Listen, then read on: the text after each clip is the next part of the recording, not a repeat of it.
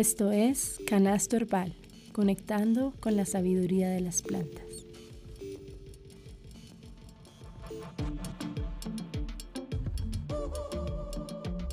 Antes de iniciar, quiero recordarles que ya pueden hacer parte de nuestra comunidad en Patreon. Si se quieren unir y apoyar este proyecto, tenemos tres niveles de membresía. Puedes escoger el que se ajuste más a tus posibilidades.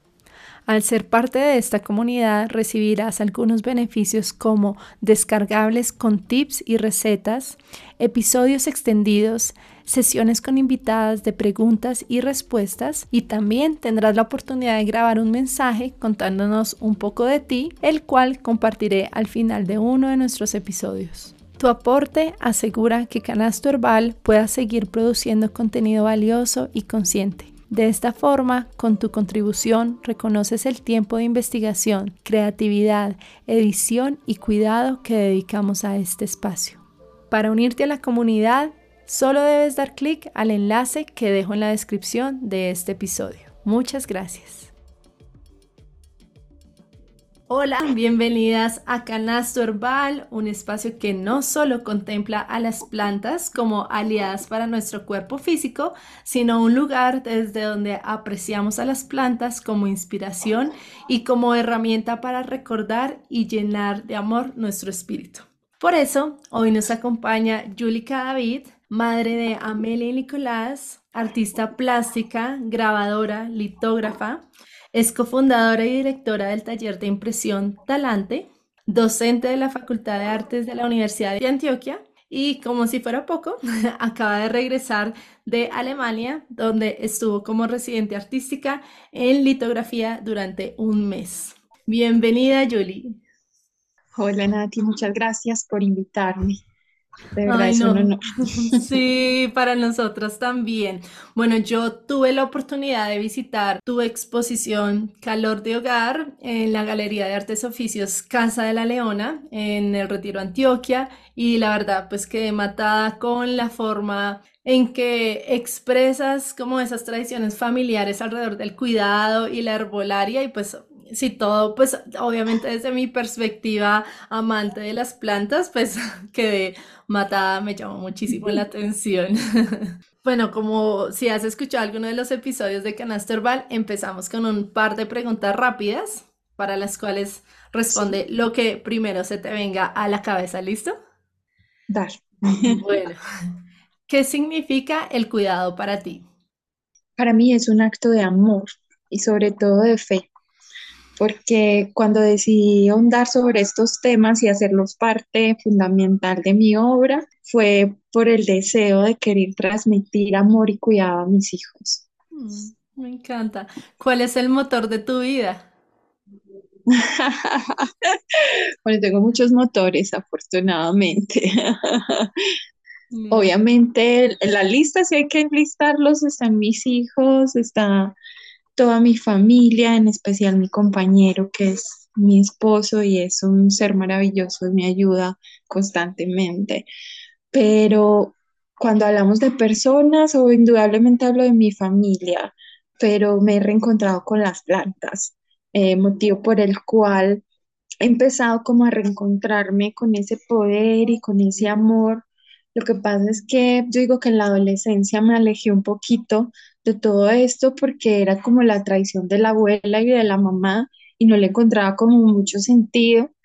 Y dentro de la academia con el arte conceptual, etcétera, etcétera, pues uno empieza a construir un discurso que muchas veces dista de, esas cosas que, que uno ve como tan folclóricas inicialmente. Pero para mi sorpresa, cuando decidí porque yo digo con honor que soy artista hace poco, hace cuatro años, porque fue como en el momento en que tomé la decisión de decir, bueno, voy a volver artista. Y es muy bonito para mí porque yo soy docente de artes hace ya más de 14 años y a mis estudiantes siempre los estoy diciendo, es que el título no te hace artista, es una decisión que tienes que tomar. Entonces para mí es con orgullo porque tomé esa decisión hace cuatro años y hace cuatro años decidí mirar hacia ese conocimiento que había adquirido en algún momento con mi familia o que incluso había vislumbrado o que era un voz a voz que atravesó un teléfono roto y que llegó a mí de una manera muy distorsionada. Y lo bonito fue empezar a mirar hacia atrás y empezar a reconstruirlo y a entender porque siempre me encantaba dibujar plantas. entonces era muy, muy, muy bonito y entonces era abrazar todos esos conocimientos que de alguna manera o actos simples como el de guardar una hojita bella dentro de un libro, eh, volverlo parte fundamental de mi proceso creativo como artista. Y ahorita pues que tuve la oportunidad de estar en este momento en Arco, soy una persona que generalmente está aprendiendo a confiar en eso. Ya, ya, ya, como digo yo, es una palabra muy de moda, pero es que en realidad representa a empoderarme de ese conocimiento y a empoderarme de ese amor y esa pasión por las plantas. Porque uno dice, ay, bueno, una artista contemporánea, eh, o, ¿qué debe decir? y lo más sorprendente es ver cómo la gente conecta o que te digan es que tu trabajo tiene alma y cuando cuento una historia de, una hoja de un diente de león o una hoja de ortiga o hablo del sauco que es tan especial para mí, ver cómo la gente inmediatamente empieza como a viajar en el tiempo y a hablar de memorias y a identificarse y decir, sí, ay, sí, mi abuela me daba té de sauco cuando tenía gripe o me daban esto para esto y es maravilloso, porque entonces yo digo, si tiene sentido, si tiene eco, y esa alma de verdad sí toca al espectador. Mm, genial, Julie. Entonces, podríamos resumir que el motor de tu vida, tu familia, tus hijos, tu pareja y las plantas, ¿verdad? Genial. Bueno, ¿qué te hace llorar? Yo soy una llorona. Somos dos. de hecho, tengo una amiga argentina que el otro día me preguntaba ¿tú eres canchera, como dicen ellos, o llorona? Y yo le dije, yo creo que soy canchera, pero con los años descubro que soy llorona porque en realidad me considero una persona muy sensible y me afectan muchas cosas. De hecho, mi trabajo diario y constante es aprender la calma y no dejarme afectar de muchas cosas. Entonces, definir qué me hace llorar es complejo y es un trabajo como de de introspección y esos encuentros con uno mismo también lo fortalecen, pero también te hacen llorar todo el tiempo. Entonces, un, algo en específico no, no, no te sabría como mirar, porque sí, de hecho en Alemania alguien me decía, no, mira, no eres llorona, yo creo que eres una ranchera. Y entonces le dije, ¿cómo es eso? dice, sí, es una mezcla entre llorona y canchera. Ah. Porque me decía yo, no, eh, atreverse a, a, hacer como esas cosas y a tener ciertas fortalezas, pero tener la capacidad de estar atenta y perceptiva a todo y ser tan sensible no, no es fácil. Total, sí, como que estamos acostumbrados a, esto en la vida, que o es blanco o es negro, o es frío o es caliente, o energía femenina, energía masculina, pero es que podemos ser dos cosas al mismo tiempo, o mucho al mismo tiempo, somos una diversidad en este propio cuerpo. Para ti, como que es lo primero que se te viene a la mente cuando uno dice, ¿cuál es el arte de las plantas? Wow, es que es mucho, esas preguntas están difíciles. Pero bueno, voy a hablar desde mi percepción como artista, sin desconocer que las plantas tienen un universo maravilloso. Las plantas son vida y desde ahí está ese poder. Cuando uno se acerca a una planta es inevitable disparar el asombro, porque desde la simple forma de una hoja, de un pistilo, un estambre, es maravilloso. Para mí son un objeto de estudio y de asombro constantemente. Y cuando entiendes que tienen un principio activo y que pueden curar y, que hay un poder que tenemos que aprender y redescubrir constantemente, uno entiende que eso es como o sea, es un universo demasiado amplio, es una pregunta también que uno dice como, wow, pero para mí el poder de las plantas es tenerme en asombro constante. El lugar más agreste que te encuentres, si tiene una planta, cambia completamente.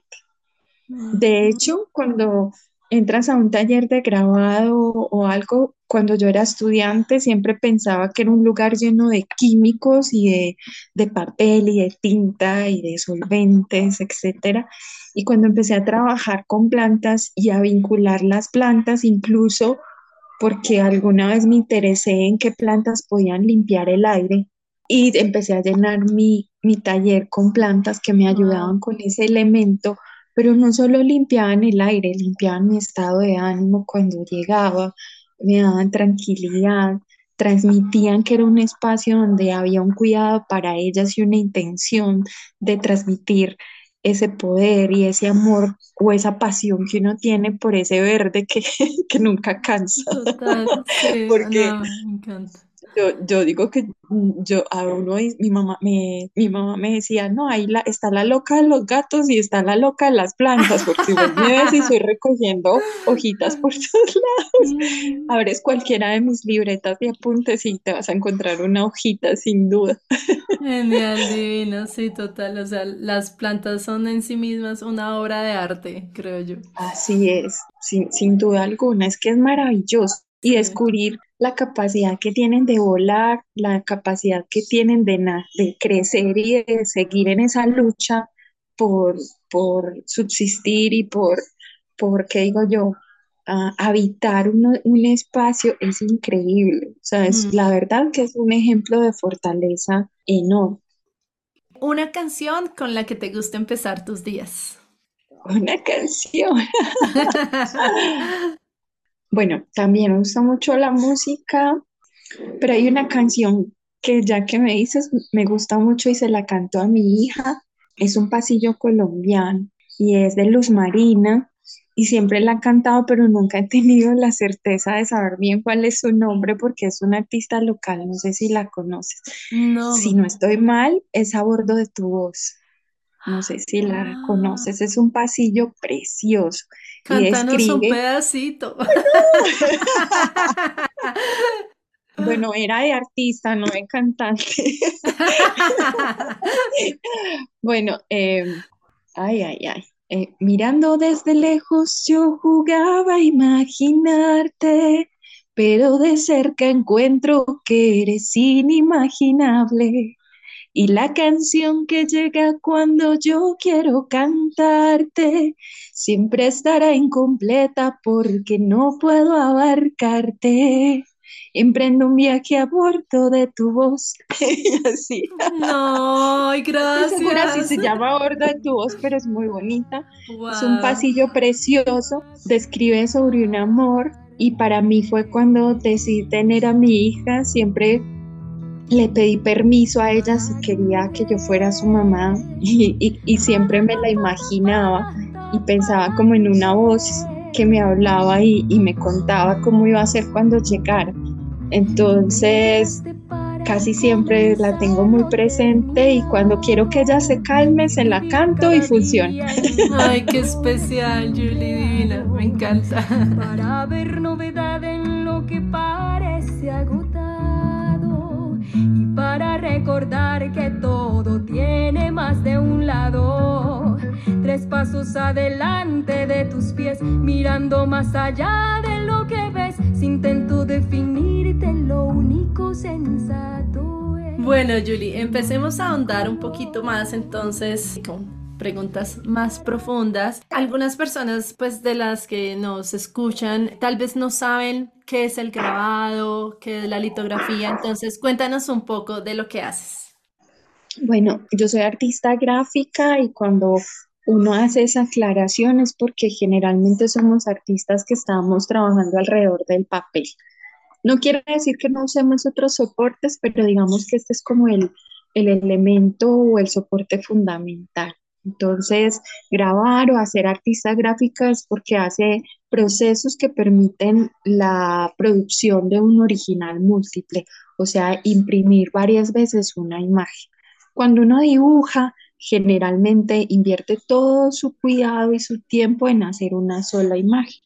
Con el grabado se invierte todo el tiempo en crear una matriz. Y ese nombre me encanta porque esa matriz permite reproducir varias veces un original múltiple. Y, hay gente que piensa que eso pierde valor y para mí antes es lo que le da más fuerza, porque aunque hay una matriz, cada estampa o cada hijito de esa matriz es un, un original, porque o en ese momento en tintas de otra manera, o la presión cambia, o el papel, o la circunstancia alrededor, pero todos tienen un sello personal. Y ahí es cuando uno hace la analogía entre grabado, huella y memoria. Y eso es como lo, por lo cual me apasiona el grabado, porque siempre está muy relacionado con la huella y la memoria. Wow, increíble. ¿Y la litografía es ah, parecido? El, el mundo del grabado es muy amplio, pero tenemos como tres líneas. Una es el grabado a través del relieve o la impresión sobre una superficie que es grabada por una herramienta y ese generalmente es el grabado calcográfico o hueco grabado. Y dentro de ese mundo del, del grabado hay otro que se llama planográfico y ahí es donde aparecen las piedras.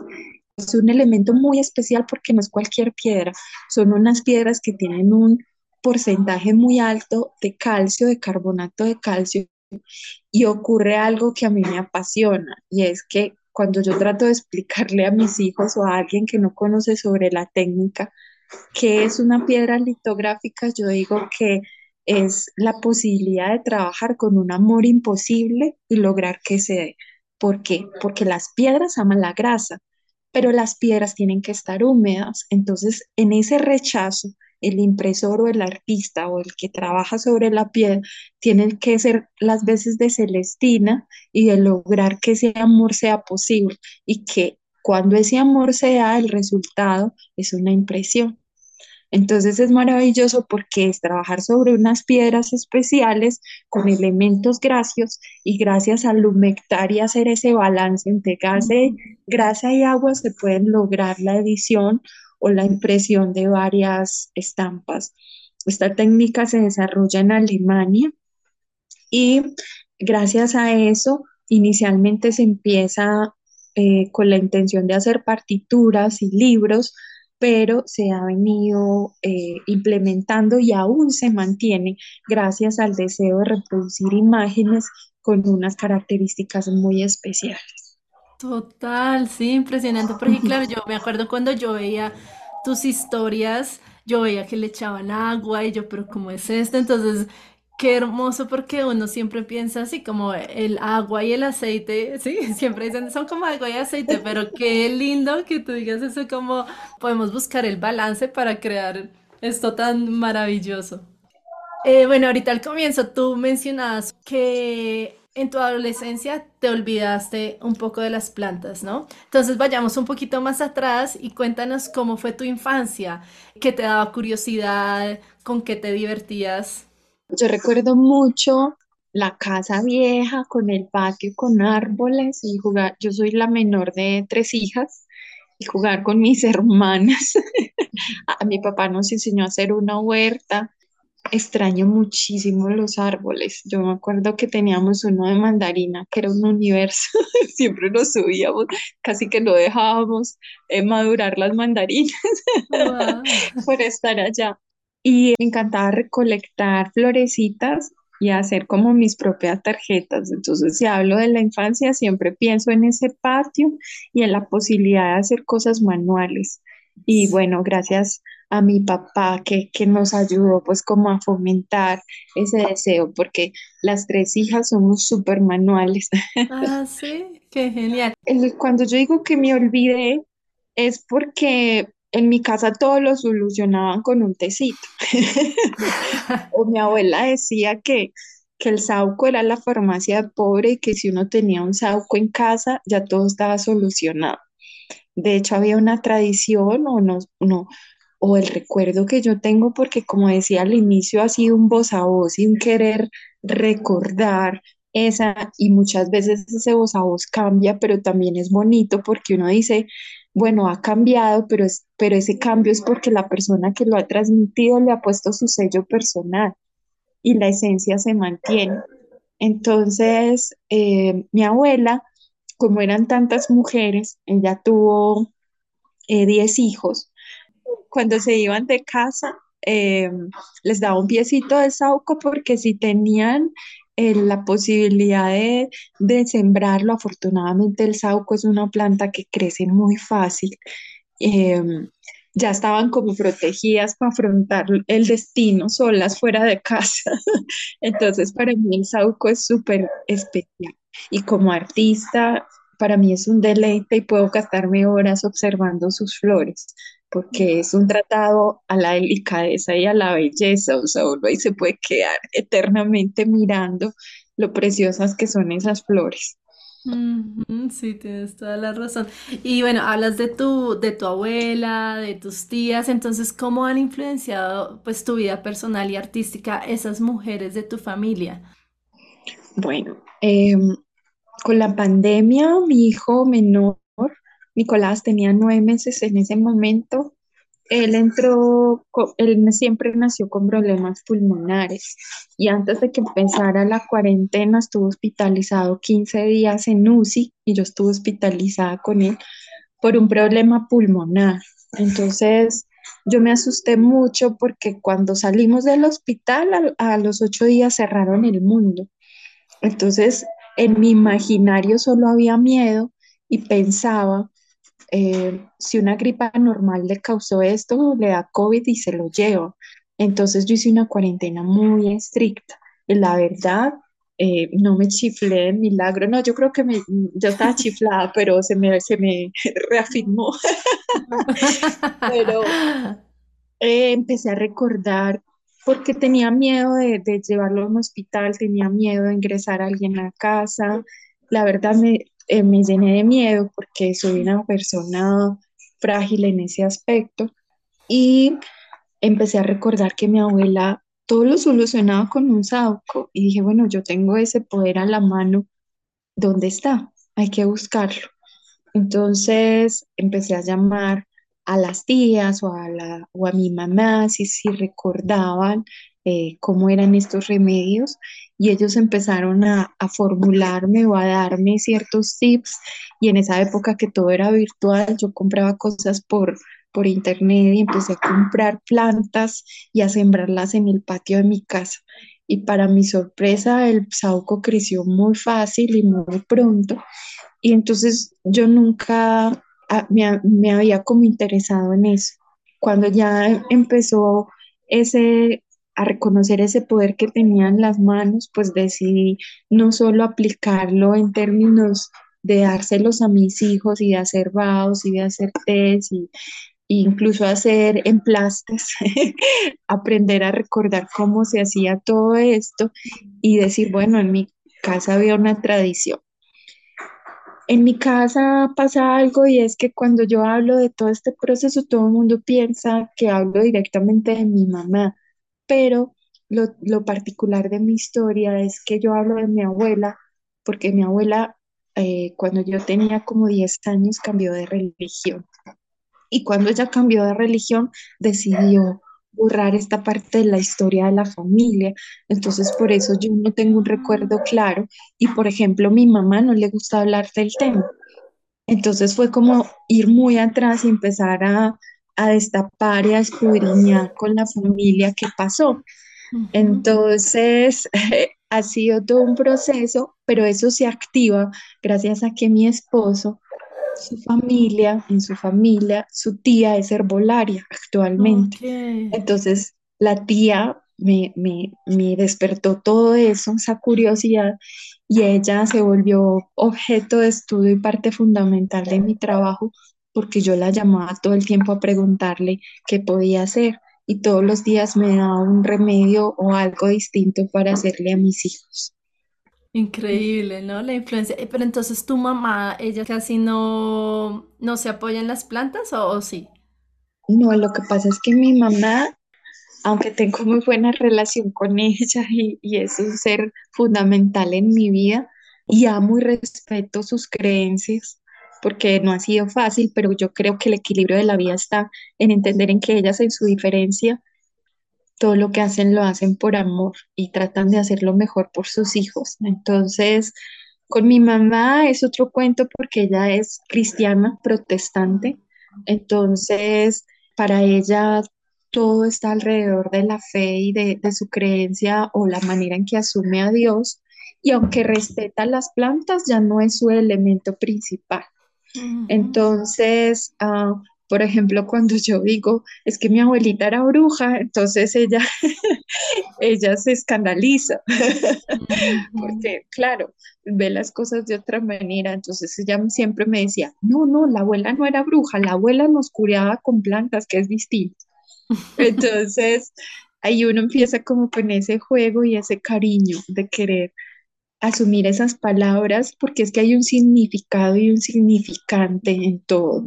Entonces, cuando yo digo mi abuela era bruja, no lo hago en términos de morbo, sino en contar que ella era una persona que se afianzaba en su conocimiento y que tenía la fe de poder cuidar a su familia y ese era el poder que tenía en sus manos.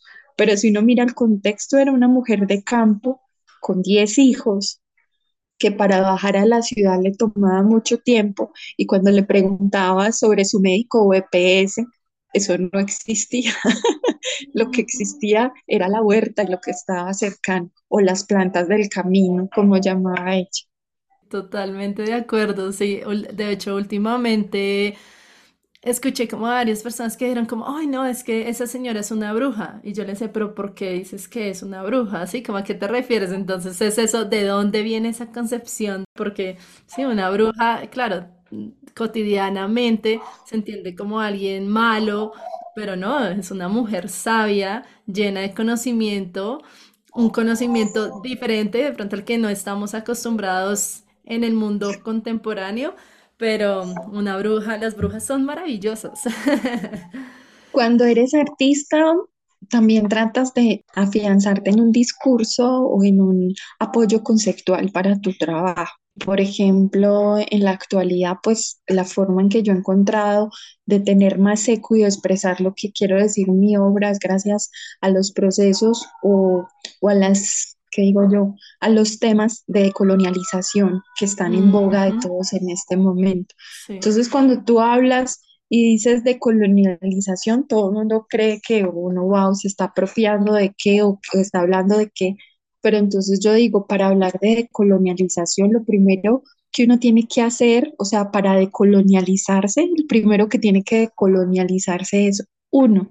¿Y cómo lo hace? Hablando de sus raíces, de lo cercano y sin un discurso muy alejado, porque cuando uno, yo no quiero hablar más de la ciencia ni de los avances que ha logrado, pero no hay que perder el equilibrio y no hay que perder lo cercano. Y a veces en lo simple hay un universo maravilloso que, que todos olvidamos. Entonces uno dice, bueno, yo me voy a tomar la medicina tal que está basada en el principio activo de tal, tal, tal y que tal farmacéutica hace y que bueno, que, que da un resultado que ya en, entrar a evaluar qué tan bueno o qué tan malo es, no es mi, mi labor, pero yo digo, bueno, mientras me tomo esto, me hago un tecito que si no me cura, me da calma. Exacto. Y eso es lo que más necesitamos, porque a veces la salud y todo eso está muy relacionado al sentir y a la mente. Y el miedo es lo que más nos enferma. Entonces, las plantas tienen eso maravilloso de, para mí, que es dar calma y que ser un principio de cuidado. ¿Quién no se ha sentido querido cuando está nervioso o está con un malestar y le dicen te doy un tecito y uno inmediatamente el mundo cambia.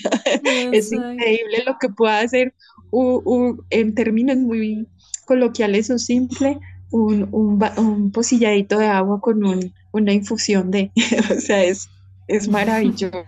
Entonces, hay gente que me dice, no, pero ¿qué plantas nos estás mostrando y de qué hablas? Yo digo, no, del sauco que encuentro en la esquina, o que, que a veces por la contaminación de la ciudad pues no es lo ideal, pero también es hablar de eso. Por ejemplo, uno de mis primeros trabajos fue como una expedición botánica de mi cuadra, donde vivo. utilicé sauco, utilicé higuerilla, todas las que están cerquitas, hiedra común. Entonces fue maravilloso porque yo cogía las hojas por sus formas, pero luego cuando empecé a investigarlas me di cuenta que todas tenían principio activo y que todas podían ayudarme en infinidad de cosas. Entonces yo pienso que la que ha venido decolonializándose soy yo. Y por ejemplo, yo hablo desde lo cercano y es la magia que incluso con mi hija, que ella ya cada vez que coge una planta me dice, mamá, ¿y esta sirve para algo? Mm, que yo cuento con mucho cariño que ella fue la que me hizo pensar en los dientes de león, porque yo los veía muy hermosos desde niña, pero nunca los había asumido como medicina. Entonces ella un día me dijo, mamá, ¿y los dientes de león también curan? Y la pregunta no fue para para solo contestarle a ella, fue para contestarme a mí. Entonces ha sido una asombro y, un reencontrar, porque ese conocimiento lo tenían las abuelas, pero nosotros pues con la inmediatez y el acelere todo lo hemos olvidado. Sí, no, qué maravilloso todo lo que dices, porque el tiempo de pandemia nos trajo algo muy bueno y fue reencontrarnos con esa medicina de las plantas, como confrontar un poco, bueno, la medicina occidental que me aporta, pero también tengo esta herramienta aquí afuera de mi casa, entonces cada una tiene sus cosas buenas y es como nos apoyamos en cada una. Y cuando hablabas de esa expedición por tu cuadra, conociendo las plantas, pues también me parece hermoso porque cómo las plantas a través de su morfología, así de sus colores, eh, te iban llamando y entonces vas descubriendo realmente quiénes son y pues tú eres un ser que pues para mí está al servicio de las plantas, entonces es, es, es hermoso. Ha sido un aprendizaje.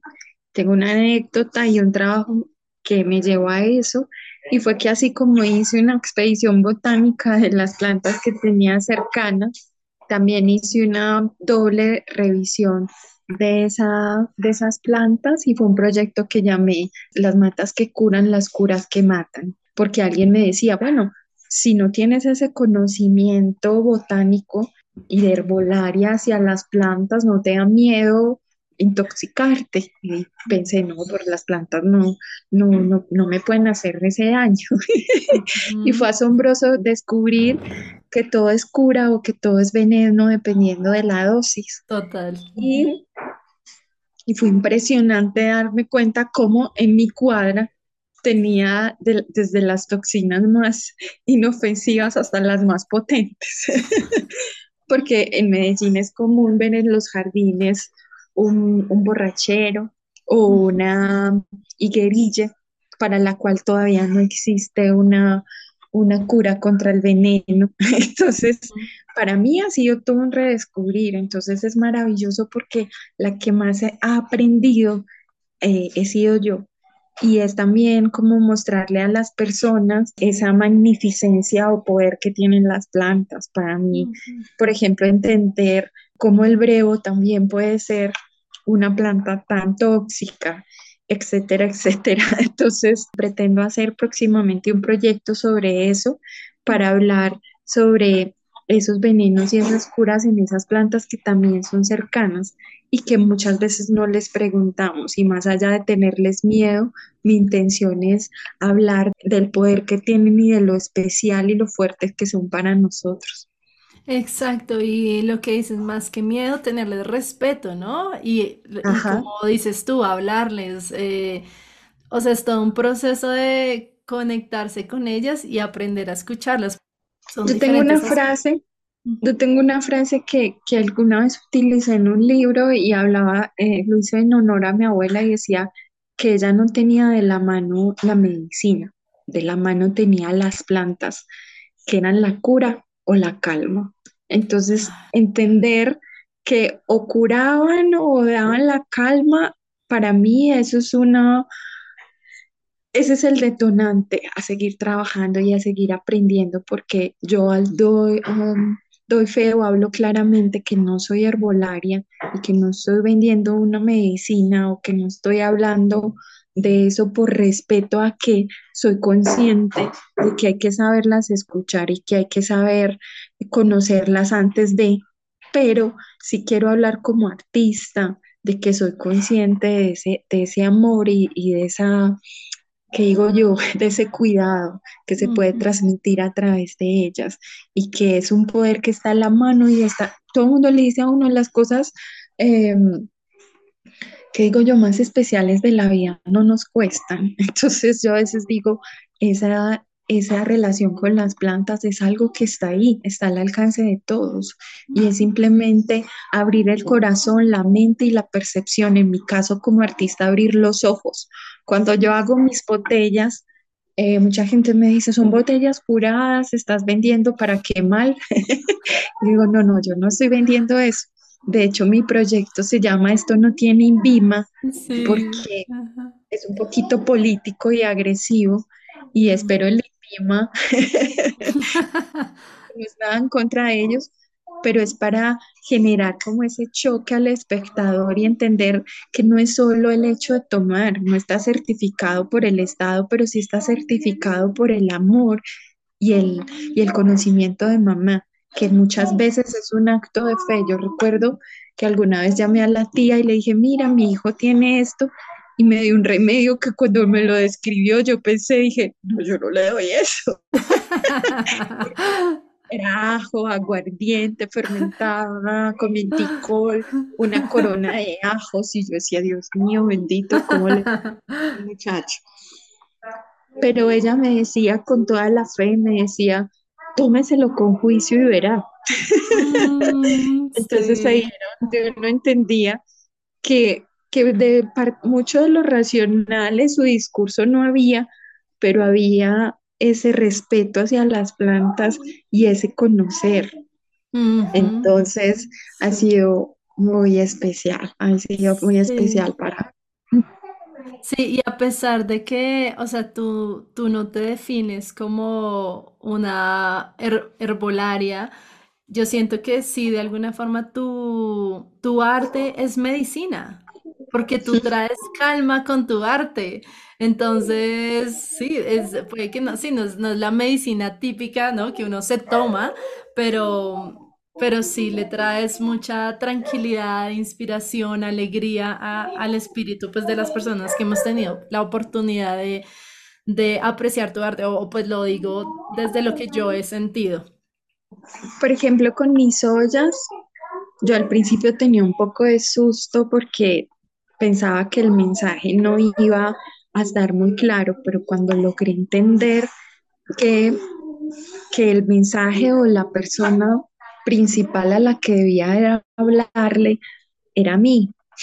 Suena un poco egoísta, pero en realidad era reafirmarme y era un acto de resistencia a decirle, decirme a mí, a Julie y a mi generación, eh, que a mis hijos y a mi familia, no quiero olvidar. Entonces grabé en las ollas de mi familia eh, las plantas que me recordaban ciertos menjurjes muy, muy básicos porque uno chiquito decía, yo no voy a tomar eso, eso es un menjurje, pero entender que ahorita extraño esos menjurjes y que quiero seguir, que sean parte de mi vida y de mi relación con mis hijos y con los cercanos. Entonces yo grabé las, las ollas y, y siempre me, me, gusta contar esa anécdota de que yo no tuve un remedio inmediato, pero ese, el remedio estaba en ese acto de amor, de espera y de fe. Entonces, cuando una de mis ollas dice, las plantas se toman su tiempo, pero curan, sí. es hablar de que todo lo bueno tarda, que eso es una frase común, pero, pero es también hacer una pausa en este mundo acelerado y, y no perder el asombro y contemplar lo cercano. Entonces eso es lo que yo quiero expresar en mi trabajo. Yo estoy hablando de un conocimiento que no se transmite en los libros, se transmite de voz a voz, de, mamá a mamá, y que en la actualidad, por ejemplo, hace poco hice un, una, como una especie de línea de tiempo donde grabé las ollas de mi familia, las tapas, y a cada persona con un año le asigné una tapa y una planta. Y cuando llegué al 2023, se la puse a mi hija y mi hija grabó lo que ella recuerda de las plantas. Y, y, dejé unos puntos suspensivos para continuar en el tiempo. Y alguien me decía, ¿cuál va a ser la próxima etapa? Y dije, va a ser la de mi hijo. Y alguien dijo, pero es que estás hablando de las mujeres de tu casa. Y dije, no, estoy hablando del cuidado. Y este tiempo nos exige que el cuidado no solo es de las mujeres, mm. es de todos. y ah, yo quiero enseñarle a mi hijo que él también puede transmitir ese cuidado y que él va de alguna manera a ser parte de ese equilibrio familiar donde él también se apropia de ese conocimiento. Entonces, eh, espero incluir muchas personas en, la continuidad de que pasen algunos años y todavía estemos hablando eh, de las plantas. Por ejemplo, hace algún tiempo también contacté una curadora y ella me hablaba y yo le hablaba desde mi inocencia, le decía, es que, es que ya no sé por dónde seguir, porque pues bueno, ya conté los remedios de mi abuela, de mi tía, el que me acordaba de mi mamá, los que yo me sé, ya dónde pego. me decía, usted se cansa de ver una planta y yo que como, no, siempre le encuentro algo bonito, dice, entonces eso se va a pasar con tu trabajo, no es el fin, es el inicio. Y la verdad cada cosa ha ido llevando. Por ejemplo, acá, cuando regresé de Arbo, ayer de Bogotá, yo pensaba, tengo mucha tela para cortar y, quiero seguir con las plantas. Quiero que volvamos eh, un segundo a tu serie de Esto no tiene INVIMA. Eh, no me acuerdo dónde leí, pero tú dijiste, mi pretensión no es señalar un remedio, sino cuestionar desde lo visual y lo oral las verdades implantadas en la sociedad. No tengo pretensiones etnobotánicas, quiero hablar desde lo cercano, que es un poco pues de lo que venimos hablando, pero me gustó esto que dices, que sí, o sea, la, la el arte, son actos de resistencia porque muchas veces, si las personas si no ven ese certificado o ese sellito que dice esto lo aprobó el INVIMA o lo aprobó, no sé, cualquier otro instituto, como que no le dan validez. Todo eso tiene mucha medicina a pesar de que no esté aprobado, ¿no? Por esos institutos, eh, no sé, gubernamentales, políticos, tiene mucha validez porque pues viene desde el, saber ancestral, que es como lo que hemos visto últimamente, digamos, el biche, que hace poco pues no le están dejando vender porque pues no tiene INVIMA, pero pues son mujeres que han trabajado con medicina desde hace mucho tiempo que pues no tienen un título, pero tienen el saber. Bueno, yo te hablaba ahorita del significado y del significado, y eso es aplicable a todo en mi obra también hay libros intervenidos, son libros que están desactualizados, pero siempre me gusta hablar hacer, hablar un diálogo con ellos. Y en este momento se me viene a la mente uno que es un libro que se llamaba Niños Santos. Y cuando yo abrí ese libro, suena morboso y, tal vez un poco reforzado, pero para mí fue esa relación de querer eh, interpretar, entonces, cuando yo vi este libro, para mi sorpresa me encontré varias hojitas y entre ellas una hojita de marihuana y había una notica que decía los beneficios de esta planta. Entonces yo me comí todo el texto y solo dejé una frase que decía, la madre piadosa da sus frutos a sus hijos. Entonces, este libro lo intervení con la palabra matas para generar una ambivalencia entre el significado de la planta y del acto de matar. Entonces, eh, matas, matas, pero en realidad el que le pone sentido es el espectador. ¿Tú qué es? ¿Una mata o una palabra agresiva del acto de matar? Entonces, eh, para mí, eh, cuando yo quiero hablar de mi trabajo, no estoy hablando desde mi saber como herbolaria, estoy hablando desde mi deseo de generar en el espectador la necesidad primero de investigar y de aprender y segundo de estar receptivo a lo que nos puede significar cada cosa y en este caso las plantas. Entonces, esa es como la base principal de lo que estoy haciendo porque, porque si yo me centrara Por ejemplo, mis herbarios, cuando los observas, no hablan sobre la especificidad de la planta, el suelo, su fruto, sus hojas, no tienen un canon establecido como el de un herbario tradicional. Mis herbarios cuentan es para qué sirve y describen un remedio casero sobre el cual no hay una estructura eh, detallada científica. Por ejemplo, eh, tómese un puñadito de. ¿Qué es un puñadito? Empecemos por las medidas. Me encanta. O póngalo a serenar tantos días y después del sereno. Entonces eso es muy particular porque si uno se lo toma serenado sirve y si no, no. Pero al querer investigar y darle eso, entonces yo pienso que con el biche y con todo y con los mercados verdes, lo que necesitamos no es un espectador inocente. Necesitamos un espectador que se apropie, que quiera saber y que sea sensible. Ahí es donde está el detalle. ¿Por qué?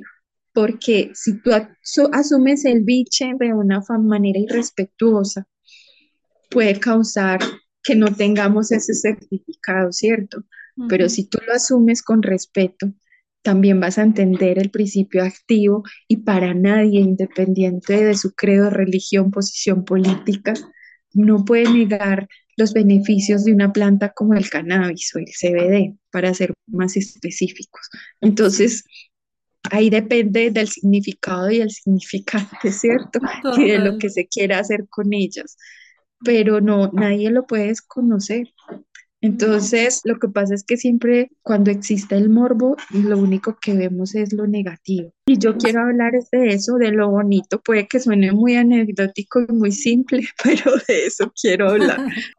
Mm, gracias por eso, Julie. Ahora quiero que nos cuentes de tu experiencia en Alemania. Bueno, ¿cómo fue eso? Cuéntanos primero, pues, cómo fue el proceso para llegar hasta allá. A ver, nada fácil. Más allá de todo lo que hay en términos académicos y el aplicar a una beca y presentar un proyecto, lo más difícil del viaje fue entender que mi condición de mamá, de mujer, de empresaria, de, eso que tenemos las mujeres contemporáneas, que es una multiplicidad de roles que, que tratamos todo el tiempo de llevar en equilibrio, era entender que yo tenía la fortaleza y que tenía un sueño y que ese sueño, independiente de los roles que tenía, era seguir creando y seguir desarrollando mi obra y que si yo había tomado la decisión de ser artista debía ser consecuente con ello. Entonces, por ejemplo, explicarles a mis hijos que me iba a ausentar unos días para dedicarme a hacer obra no fue fácil.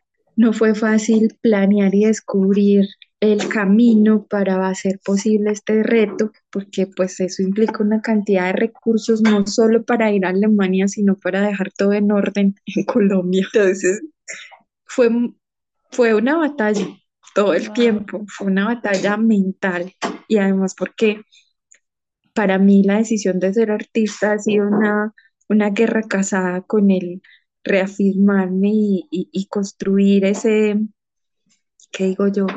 E, ese rol de una manera consciente, fuerte y, y, digo yo permanente en el tiempo, porque es una decisión que no quiero que se vaya antes que cada vez tome más fuerza. Entonces, bueno, no, la verdad eh, fue ser muy ordenada, planificar muy bien cómo lo iba a hacer y tener a la mano seres muy maravillosos. Eh, tengo una frase cliché de mi papá que la leyó en algún libro en El alquimista, en el alquimista de Coelho, y decía que cuando uno quiere algo, todo el universo conspira para que eso se realice. Entonces, en el momento que yo ya decidí, bueno, me voy a Alemania, tuve personas maravillosas que me apoyaron, que se ofrecieron, que resultó una cosa a la otra, y era como ir armando una construcción con el apoyo de muchas personas, de las cuales estoy muy agradecida. Entonces, por eso pude ir a Alemania y no fue fácil por, porque yo en mi personalidad soy una persona muy que le gusta lo social y está rodeada siempre de personas y que soy muy cariñosa y muy dulce y que soy muy maternal en todo el aspecto de mi vida. Entonces yo quiero siempre estar en, en los mejores términos en mis relaciones sociales y llegar a este cambio cultural y al, al enfrentarme a la soledad no fue fácil. Pero en un principio me sentí sola, me sentí triste y no lograba encontrar un equilibrio, pero conforme fueron pasando los días, entendí que era la oportunidad para hacer una ¡Ah! no lo voy a decir, introspección, es una palabra, es que ya no sé si no hablar alemán, ¿eh?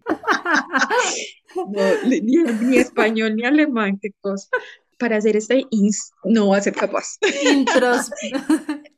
Usted tampoco, sí, es difícil. Introspección. Ajá, ser como ese viaje interno y, y encontrar a la Julie no fue fácil. Entonces, eh, fue la posibilidad de estar en silencio. Todas las mamás me van a entender. En el momento en que uno decide ser mamá, el silencio es algo extraño, porque uno siempre está rodeado, mamá, mamá, con múltiples sonidos y ocupaciones y preocupaciones y volver a encontrarse con la Julie preocuparse incluso por cosas muy básicas, cocinar solo para mí.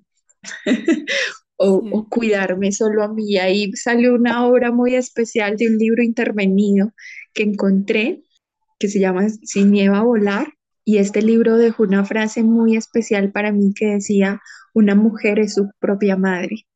Entonces, aprender eso no fue fácil y es algo que, que la vida me regaló gracias a este escenario de poder viajar a otra cultura, aprender otras maneras de desenvolverse con el trabajo y, y de crecer. Y a veces crecer duele un poquito o duele. Sí no, duele, pero es maravilloso entender cada faceta. Wow, genial, sí, te, entiendo porque sí, el, choque cultural, el dejar a, tu familia, como dices, a, tus niños y enfrentarte a un espacio que es más frío, más silencioso. Eh, yo tuve la oportunidad también de vivir en Alemania y solo logré pasar un invierno allá porque yo me iba deprimiendo, pero como tú dices, el, el universo le pone a uno esas situaciones porque sabe que uno es capaz de sobrellevarlas, o sea, solo tienes, es como te lanzo ahí, yo sé que puedes, vas a sufrirla, pero tú puedes. uno extraña la luz del sol incluso, es una cosa impresionante. Extraña al otro, eh, el contacto físico, el, no poder saludar de beso y abrazo, es otra cosa, el aprender a respetar el espacio del otro. Es, es complicado, pero es una cosa maravillosa. Sí, y bueno, ¿cuáles fueron esas plantas que te apoyaron eh, en ese tiempo? Cuando llegué a Alemania tuve el famoso jet lag, o sea, el cambio de horario y llegué con una indigestión rarísima pienso que era una sumatoria del, del, esfuerzo, de los nervios y, y, obviamente mi cuerpo no se adaptó fácil al cambio del clima y, y, del cambio de horario. Entonces, la aventura fue principal que yo llegué a un lugar donde estaba sola. La persona encargada solo venía ciertas horas del día y ciertos días a la semana, entonces yo estaba todo el tiempo sola y no sabía cómo preguntar en una farmacia o en algún lugar algo para mi malestar. Y cuando llamé a, Colombia, la tía que siempre es tan sabia me dijo, bueno, ¿y por qué no mira alguna plantica del camino y se hace un té? Entonces yo, yo decía, pero pues, ¿cómo? y me asomaba por la ventana y veía esa ciudad tan hermosa que es Múnich y, y no sabía, pero me fui a caminar y para mi sorpresa eh, empecé a encontrarme plantas muy cercanas y que, y que lograba identificar y entre ellas encontré el diente del león, que ahorita está como hablándome todo el tiempo.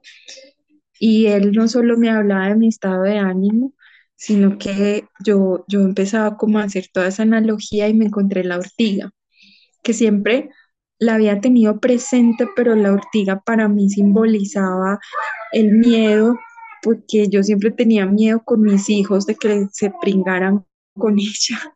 Entonces, y que al saberla cosechar no es tan fácil, o sea, hay que tener un cierto cuidado. Y que cuando ella tiene esta sensación de urticaria, entonces hay cierto miedo, ¿cierto? O que es una planta que, que, que solo es usada por, por personas que, que, la saben manipular y, y que ya uno piensa como en algo más elevado. Entonces, eh, alguna vez había escuchado, por ejemplo, de personas que han hecho un temazcal o que toman yagé y que les dan, eh, les hacen como un, tratamiento con la ortiga. Entonces, para mí era una planta respetada, pero no tan sencilla. Y, y, dije, bueno, pues ¿y qué tal si hago un té de ortiga? De pronto me, me sirve.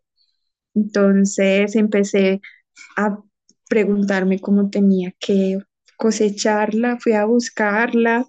Eh, yo creo que la gente que me veía se quedaba extrañada porque yo con mis tijeritas y mis guantes cosechando ortiga en Múnich, en los parques, y, y lavarla y hacer todo el proceso y hacer unas porciones pequeñas de té porque también tenía el miedo de pasarme o que me causara el efecto contrario, pero para mi sorpresa fue lo que me ayudó y fue la enseñanza de la vida porque era como la vida diciéndome, bueno, usted está hablando de plantas y que son bonitas y que hacen parte de su arte y que tienen una forma maravillosa, pero si va a hablar de ellas, hable con propiedad.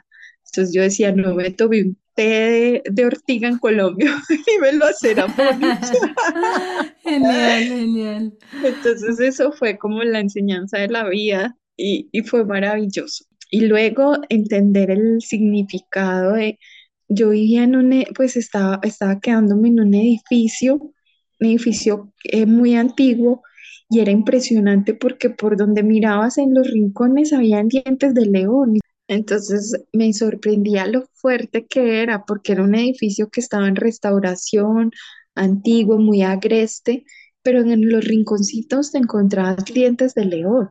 Y no cualquier diente, eran enormes. Yo nunca en mi vida había visto un diente de león tan grande. Las hojas eran más grandes que mis manos. Yo, lo más lindo era todavía conservar esa inocencia y ese asombro como del primer amor.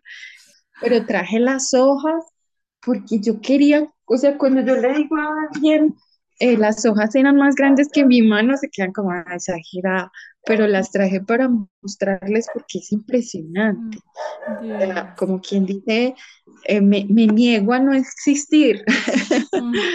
o no sé si es que porque ser los girasoles del es los girasoles, no, los dientes de lo, del primer mundo, pero son muy grandes.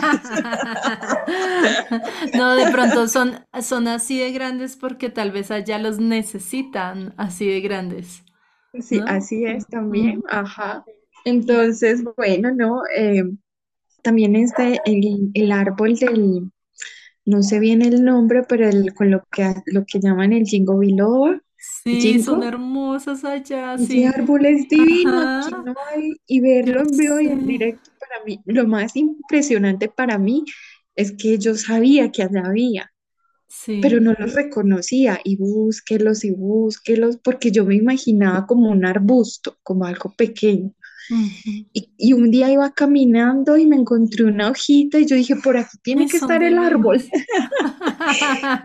y cuando, cuando empezó el otoño y me los encontré amarillos, rojos, no, eso fue un espectáculo maravilloso. Entonces, bueno, esa fue como mi, mi experiencia desde lo visual.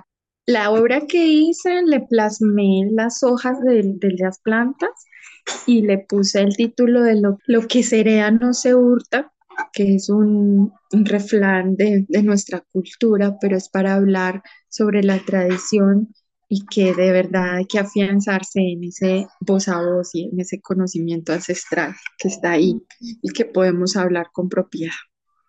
Qué lindo, Julie, me encanta. Bueno, ya para ir cerrando, no quiero dejarte ir sin que nos cuentes sobre tu taller Talante.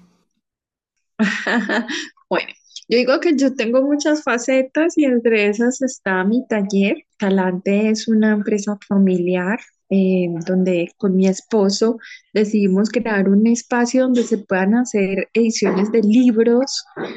Trabajamos para muchas editoriales independientes, donde podemos hacer tirajes cortos de libros y donde para nuestra sorpresa nos permiten no crear un libro cualquiera, sino tomarnos el tiempo de, dedicarnos a los detalles, porque a veces cuando haces mil libros, 500 libros es difícil, pero cuando haces ediciones cortas puedes mm. tener la fortuna de casi saborearte cada libro. Entonces, lo que ha tenido fuerza con el taller, el taller ya está cumpliendo 10 años y, y, poco a poco hemos ganado nombre y respeto gracias a esa labor que hacemos de cuidar cada detalle. Talante en su raíz semántica significa la mejor manera de hacer una cosa. Entonces, nosotros queremos a, eh, reafirmar este significado y trabajar alrededor del papel y de la tinta para lograr que ese mensaje llegue al espectador de una manera muy especial.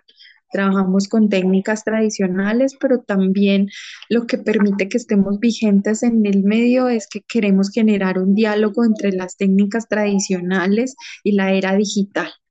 Entonces aquí llega un libro por medios digitales, nosotros lo hacemos impreso, pero lo encuadernamos con la manera antigua y tratamos de que ese libro cuente de una tradición que tiene más de 500 años.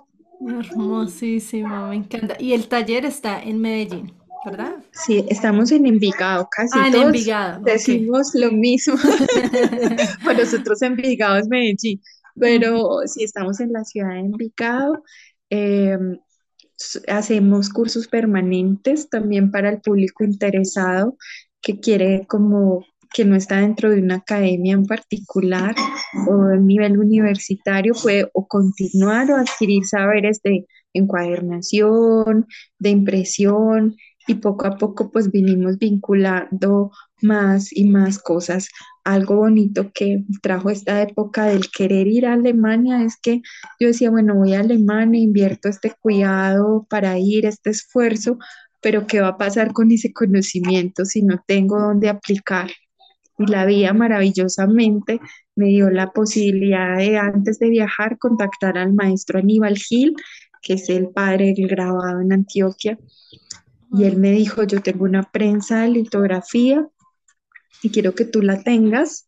Entonces, gracias al maestro, ya tenemos su prensa de litografía, tenemos cuatro piedras que no son de tan grandes como las de Alemania, pero que sin duda nos va a permitir seguir transmitiendo a muchas personas esta pasión y este eh, misticismo por esta técnica tan antigua, tan vigente y tan maravillosa.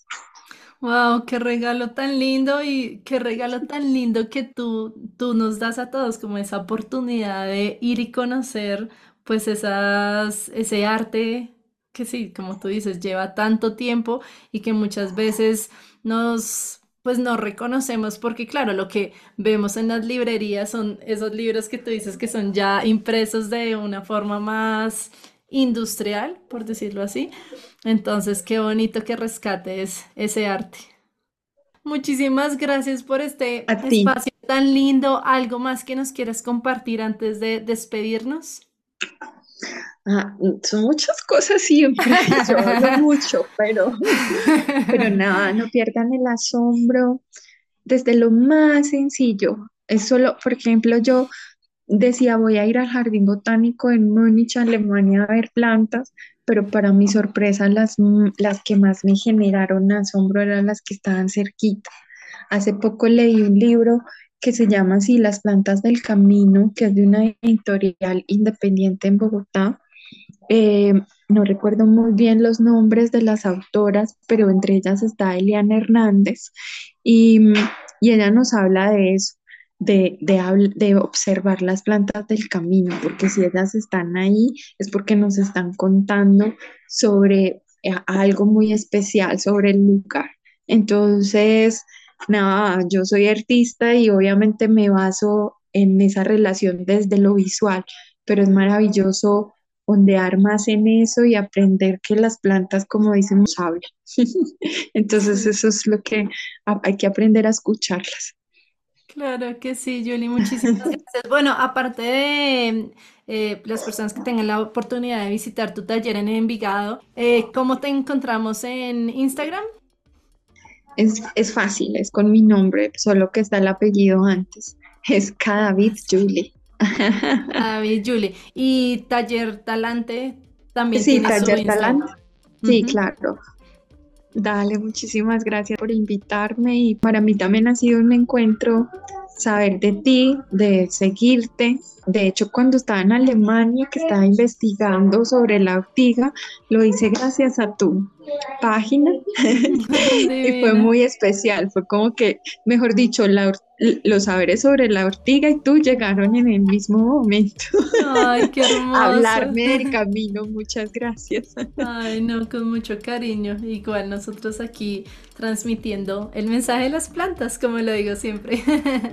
Sí, ay, qué lindo. Bueno, Julie, muchísimas gracias de nuevo. Un honor para nosotros tenerte en este espacio y bueno, esperamos seguir viendo tu arte y que nos inspires y llenes de amor y de calma. Gracias. Gracias.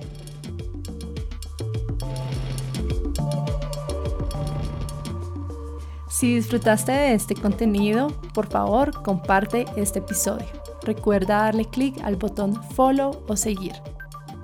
Si estás escuchando Canasto Herbal en Spotify y desde tu teléfono, por favor déjanos 5 estrellitas. Esto ayudará a que otras personas encuentren el contenido. Nos puedes encontrar en Instagram como arroba canasto. La música de este episodio hace parte del álbum A Guide to the Bird Song of South America, un proyecto del colectivo Chica Chica que busca recaudar fondos y crear conciencia sobre las aves en peligro de extinción en este continente. Les invito a escuchar el álbum y apoyar este proyecto.